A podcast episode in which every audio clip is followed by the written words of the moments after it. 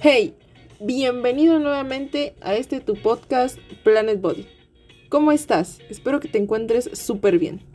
Para los que aún no me conocen, mi nombre es Karen Iturbide. Soy estudiante del tercer semestre de la carrera de nutrición y estás en el lugar correcto para conocer acerca de esos datos que no sabías y que ni te imaginabas de tu cuerpo. Sin más preámbulo, comenzamos.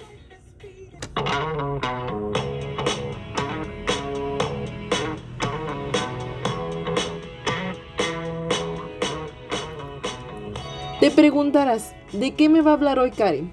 Bueno, en esta ocasión te voy a narrar toda la chamba que hace tu cuerpo para procesar todo lo que te comes. Desde esa fruta que te comiste en la mañana hasta los deliciosos taquitos que te cenaste en la noche. Es decir, vamos a hablar del tracto gastrointestinal. Pero bueno, no alargo más esta pequeña introducción y pasamos directamente a donde comienza todo, la boca. La boca es la primera estación que visita nuestro alimento. El día de hoy pondremos como ejemplo un rico taco de suadero. Este órgano con forma de herradura tiene dos divisiones, el vestíbulo y la cavidad oral. Dentro de la boca encontramos a la lengua y a las glándulas salivales. Estas últimas son las encargadas de comenzar a degradar las moléculas de nuestro hermoso taco y así convertirlo en algo que vamos a llamar bolo alimenticio.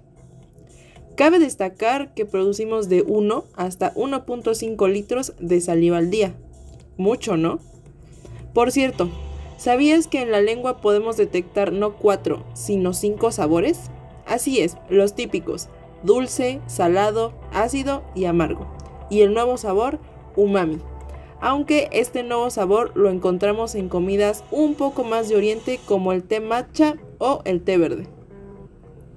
Ahora bien, después de que nuestro taquito se convirtió en bolo alimenticio gracias a la saliva, se tiene que trasladar por un pequeño trayecto de no más de 7 centímetros antes de llegar al esófago.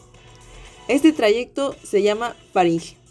Nuestra faringe comienza donde está la úvula o campanilla y es lo que popularmente llamamos como garganta. Ahora recuerda, cada que te duela la garganta, técnicamente es la faringe. Ya te mencioné nuestra siguiente estación. Te presento entonces al esófago. El esófago es un tubo de 25 centímetros aproximadamente.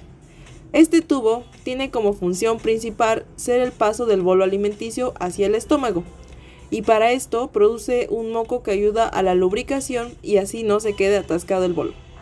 Al final de este tubo vamos a encontrar un esfínter, el esfínter esofágico, el cual evita que el contenido del estómago se regrese. Ahora entramos a una parte muy importante. El estómago es un órgano que anatómicamente tiene forma de la letra J.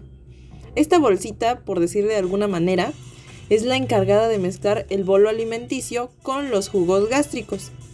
Además, el estómago cumple con otras funciones como servir de reservorio, ser bactericida y además es el sitio en donde se comienza la degradación de proteínas gracias a la pepsina y de lípidos gracias a la lipasa gástrica. Y apuesto que no sabías que los alimentos permanecen de 40 minutos a una hora en el fundus del estómago que es una de las primeras porciones del estómago. Esto quiere decir que tus taquitos de suadero te mantendrán saciado por aproximadamente este lapso de tiempo. Después de combinarse el bolo y los jugos gástricos, el producto resultante se llama quimo. El quimo pasa por una porción seguida al estómago llamada duodeno y se dirige a nuestro siguiente protagonista. El páncreas es un pequeño órgano alargado, mide más o menos 12 centímetros, pero eso no le resta importancia, ya que es el encargado de bañar con jugo pancreático al quimo. Esta es su función exócrina. Sin embargo, este pequeño amigo tiene también una función endocrina, ya que dentro de él hay células esenciales, las cuales son las células alfa del glucagón, las células beta de la insulina y las células delta de la somastatina respectivamente.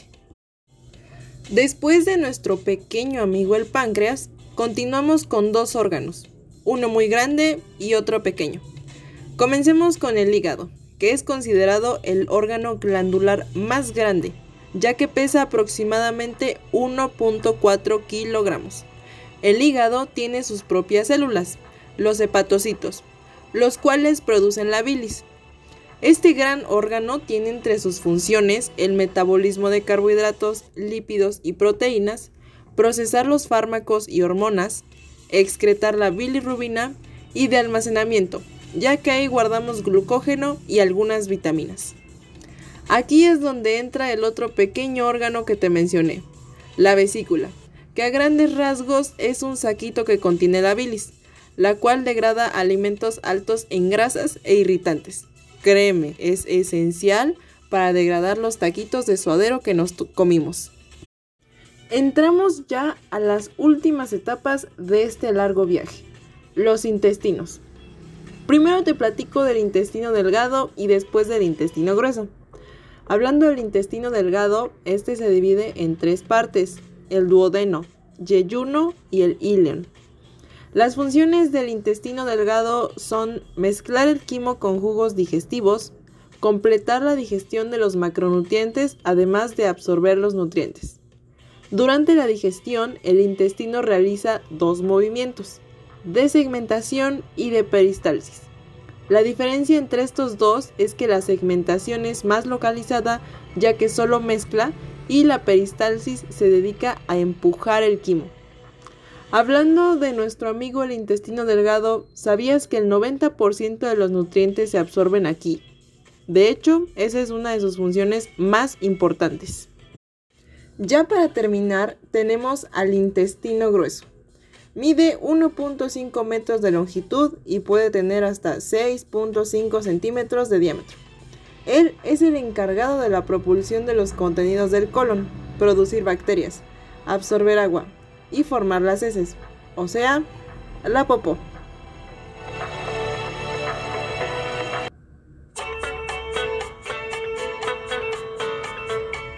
¡Wow!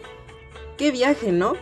Pues todo eso es lo que debe hacer nuestro cuerpo para procesar todo lo que nos comemos. Es por eso que te recomiendo que tomes agüita y lleves una dieta correcta. Así podrás ayudar a tu cuerpecito a facilitarle su chamba. Espero y hayas disfrutado este capítulo de Planet Body. Te mando un saludote hasta donde estés y nos vemos en la próxima para seguir conociendo los datos más interesantes de esta perfectamente equilibrada máquina llamada cuerpo humano.